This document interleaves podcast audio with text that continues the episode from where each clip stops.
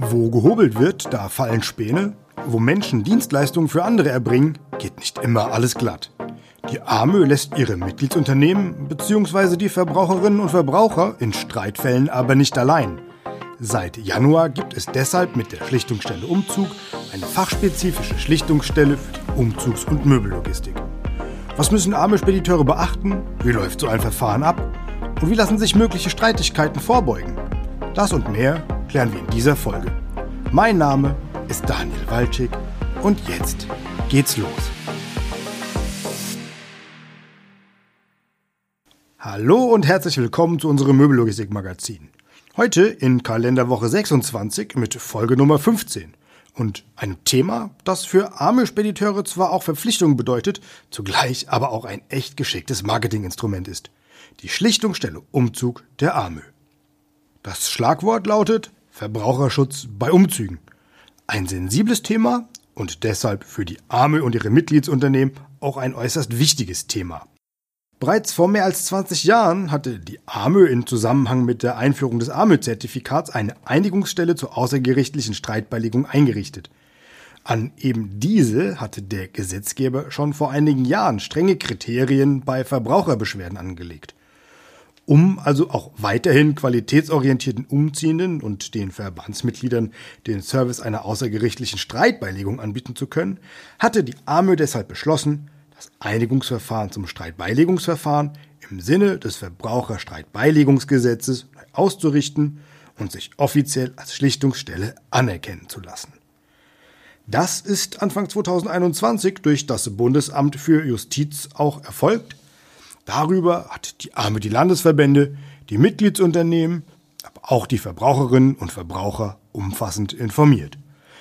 Weil aber noch nicht allen das Prozedere bekannt ist, nehmen wir es in unserer heutigen Folge auf und sprechen mit Arme-Jurist Fasad Sagafi, worauf Mitgliedsunternehmen zu achten haben, erläutern den Verfahrensablauf und geben Tipps, wie sie als Unternehmen unangenehme Streitigkeiten vermeiden können. Herr Sagafi, herzlich willkommen zu unserem heutigen Podcast zum Thema Schlichtungsstelle Umzug der Arme. Lassen Sie uns doch einleitend kurz über den Hintergrund sprechen. Was ist die Schlichtungsstelle und wie kam es dazu? Ja, grundsätzlich ist die Schlichtungsstelle Umzug eine Verbraucherstreitbeilegungsstelle, also eine Stelle, in der äh, zum Beispiel Kunden oder Verbraucher ihre äh, eine Beschwerde einreichen können, wenn sie eine zivilrechtliche Streitigkeit zum Beispiel haben. Und wir kannten die Schlichtungsstelle Umzug bislang als arme Einigungsstelle, so hieß sie nämlich bis Ende des Jahres 2020. Nun wurde sie zur Schlichtungsstelle Umzug umbenannt. Der Vorteil, der sich für die Verbraucher ergibt, ist nämlich der, dass er zunächst kostenlos sein Recht geltend machen kann, beziehungsweise seine Ansprüche geltend machen kann. Denn wie wir alle wissen, verursacht ja schon alleine die Beauftragung eines Rechtsanwalts zum Beispiel Kosten. An dieser Stelle sei auch nochmal erwähnt, ergänzend, dass auch der jeweilige Unternehmer, also jetzt in unserem Fall der arme Spediteur, auch die Schlichtungsstelle anrufen kann und die geringe Gebühr, die er zahlen muss, steht auch nicht im Verhältnis zur Rechtsanwaltsbeauftragung, die dann doch immer wesentlich teurer ist. Also das heißt, für Verbraucher ist diese Streitbeilegung kostenlos. Jetzt sagten Sie geringe Gebühr für arme Spediteure. Können Sie das beziffern? Ja, es ist richtig. Für Verbraucher kostet ähm, ein Verbraucherstreitbeilegungsverfahren nichts. Die arme Spediteure bezahlen dann 75 Euro äh, für das Verfahren. Aber wie gesagt, es ist immer noch wesentlich günstiger, als einen Rechtsanwalt zu beauftragen. Geben Sie uns doch einfach einen kurzen Einblick, wie läuft denn so ein Verfahren ab? Ja, zunächst einmal ist ein Antrag äh, nötig. Dieser Antrag muss der Antragsteller, also derjenige, der die Schlichtungsstelle auch einschalten möchte, bei der arme Geschäftsstelle einreichen. Hierfür haben wir auch ein äh, Formular, welches auch auf unserer Webseite ähm, zum Online zur Verfügung steht. Mit dem Antrag sollen auch die Unterlagen eingereicht werden, aus denen sich die geltend gemachten Ansprüche ergeben. Ähm, das sind dann insbesondere die Kommunikation oder die Vertragsunterlagen. Sobald der Antrag dann in der Geschäftsstelle der AMÖ eingereicht wurde und uns vorliegt, werden wir zunächst einmal prüfen, ob die AMÖ bzw. die Schlichtungsstelle Umzug hierfür überhaupt zuständig ist. Denn äh, es muss sich ja erstmal um äh, eine ja, um einen Antrag gegen einen arme Spediteur oder um einen Antrag vom arme Spediteur handeln. Zudem haben wir auch in unserer Verfahrensordnung einige Ablehnungsgründe, unter anderem, wenn es zum Beispiel in der Sache ein Urteil gab äh, oder wenn der Anspruch noch gar nicht gegenüber dem äh, Antragsgegner geltend gemacht wurde im Vorfeld und auch weitere Ablehnungsgründe, sofern wir dann sehen, dass die arme Schlichtung, die Schlichtungsstelle Umzug und die arme generell auch zuständig ist, werden wir den Antrag des Antragstellers an den Antraggegner weiterleiten und diesem dann um Stellungnahme innerhalb von zwei Wochen bitten. Sofern dann die Stellungnahme bei uns eingegangen ist, werden wir uns das noch intern anschauen. Wir befinden uns aktuell dann noch im Vorverfahren. Wir werden dann erstmal den Versuch unternehmen, eine Schlichtung zum Beispiel durch ein klärendes Gespräch ähm, zu erreichen. Wenn das nicht möglich sein sollte oder wenn äh, ein solcher Versuch erfolglos bleiben sollte, dann wird die Akte an den Streitmittler abgegeben und dann befinden wir uns im Hauptverfahren. Dort wird der Streitmittler dann gegebenenfalls ergänzende Unterlagen anfordern und schließlich dann einen Schlichtungsvorschlag übermitteln. Wichtig bei dieser Sache, der Schlichtungsvorschlag ist für den AMÖ-Spediteur bindend. Das heißt, er kann im Anschluss, im Gegensatz zum Verbraucher, zum Beispiel nicht mehr den Gang zum Gericht antreten. Soweit soll es ja tatsächlich nicht kommen. Welche Tipps geben Sie denn unseren Mitgliedsunternehmen hierbei mit auf den Weg? Ja, grundsätzlich ist es natürlich immer hilfreich, wenn man jegliche Kommunikation mit den Kunden dokumentiert und wenn möglich auch mündliche Absprachen vermeidet. Denn so lässt sich eine Nachweisbarkeit von gewissen Ansprüchen leichter realisieren. So kann man auch vielleicht schon im Vorverfahren wesentlich einfacher zu einem erfolgreichen klärenden Gespräch kommen. Zudem sollen die Mitgliedsunternehmen auch wissen, dass sie davon absehen sollen, während äh, ein solches Streitbeilegungsverfahren läuft, keine Mahnungen äh, an den Kunden, an den Verbraucher zu senden, wenn zum Beispiel Zahlungen fällig sind oder Ansprüche fällig sind. Jetzt habe ich eine kurze Zwischenfrage. Warum dürfen die da keine Mahnungen versenden? Hemmt das dieses Hauptverfahren bzw. diesen Schlichtungsablauf oder? Nee, es ist einfach grundsätzlich so, dass auch das Schlichtungsverfahren oder das Verbraucherstreitbeilegungsverfahren dann doch auf gesetzlichen Grundlagen beruht, zum Beispiel auch auf das Verbraucherstreitbeilegungsgesetz.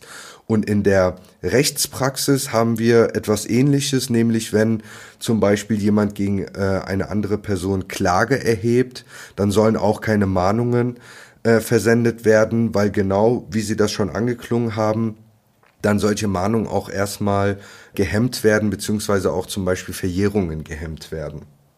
Bin ich denn verpflichtet, als arme Spediteur an der Schlichtungsstelle Umzug der Arme mitzuwirken?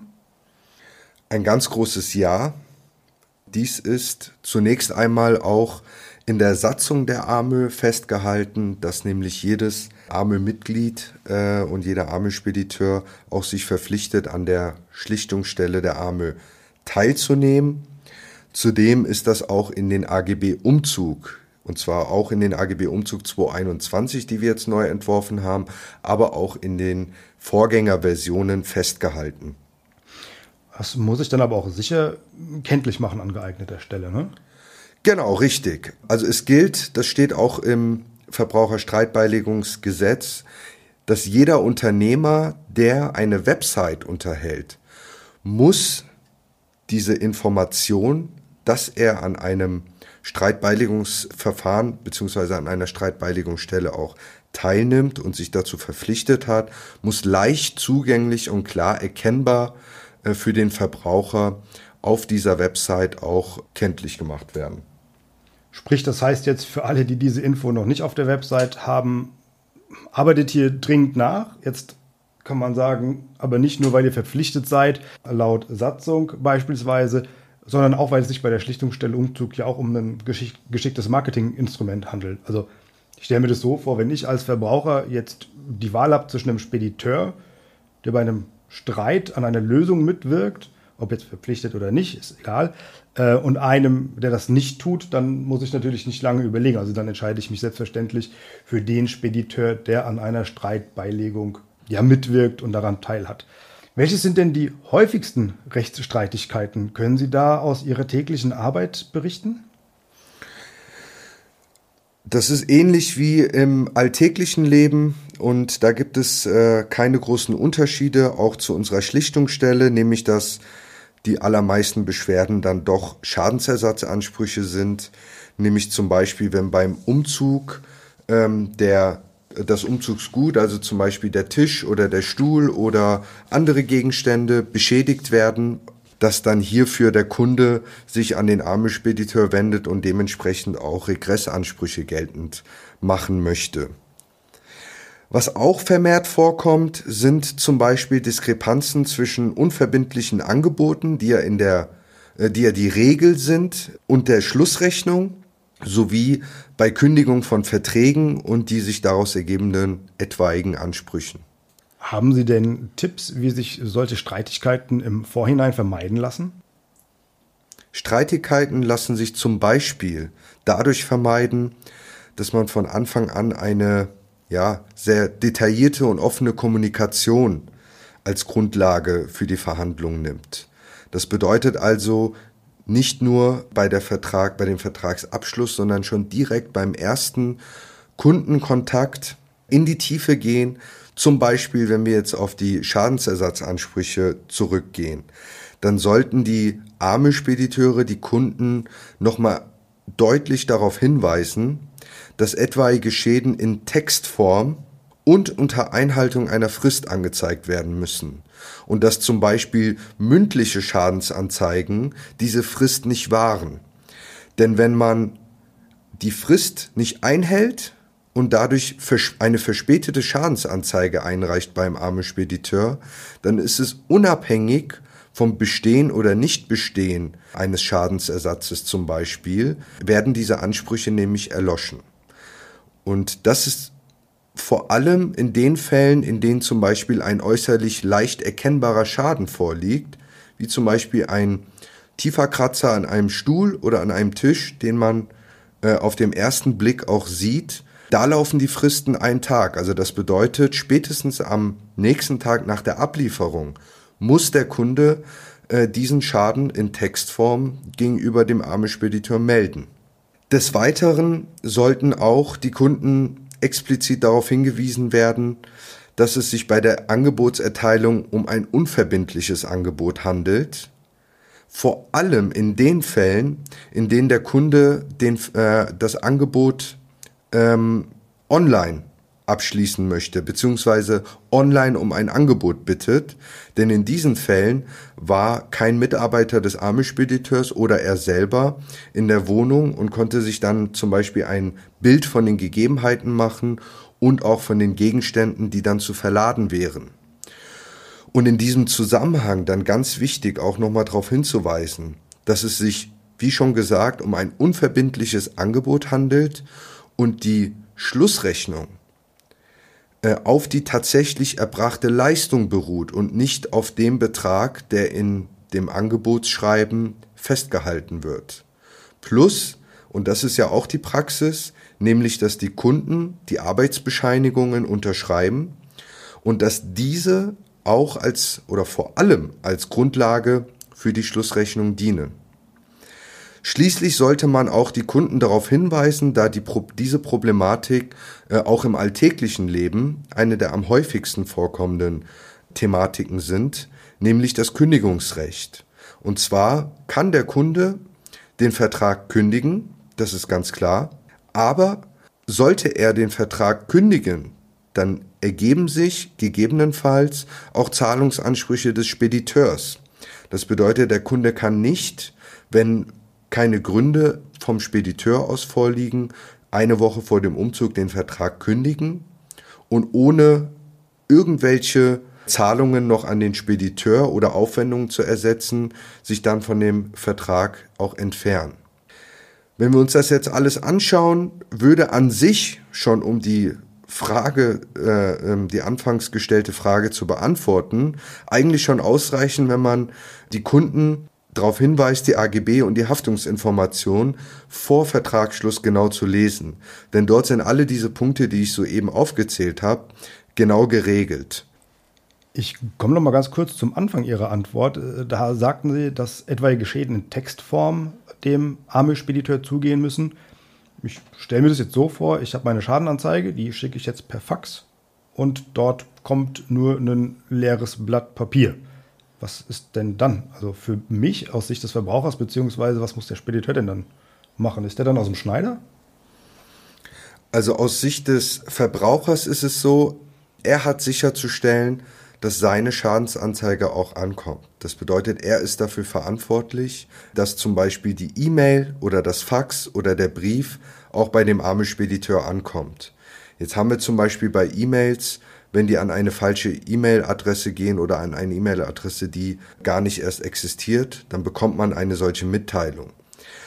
Auf der anderen Seite ist es die Pflicht des Spediteurs auch sicherzustellen, zum Beispiel mit einem funktionierenden Faxgerät, dass auch ein Fax ankommt.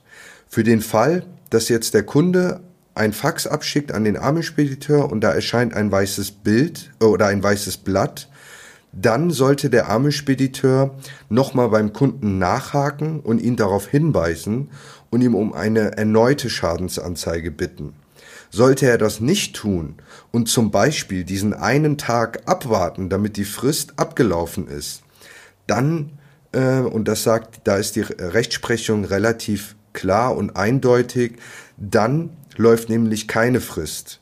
Denn dann könnte man dem Armespediteur auch aus guten Gründen ein treuwidriges Verhalten auch vorwerfen. Also das heißt, ähm, nur weil jetzt beispielsweise der Verbraucher, die Verbraucherin ihre Schadenanzeige möglicherweise verkehrt rum ins Faxgerät eingelegt hat, bei mir kommt ein weißes Blatt raus, dann kann ich mich nicht darauf ausruhen, kann sagen, ach, ich warte jetzt einfach nochmal 24 Stunden ab, dann ist die Frist verstrichen und dann Edgy Badge, dann hat der Kunde Pech gehabt. Da kann ich mich nicht darauf ausruhen, sondern da gibt es eine klare Rechtsprechung, nämlich, dass ich dann trotzdem verpflichtet bin, den Schaden zu regulieren. Ist das richtig? Ganz genau, ja. Herr Sagafi, ich bedanke mich für, die, für diese umfassenden Informationen zur Schlichtungsstelle Umzug.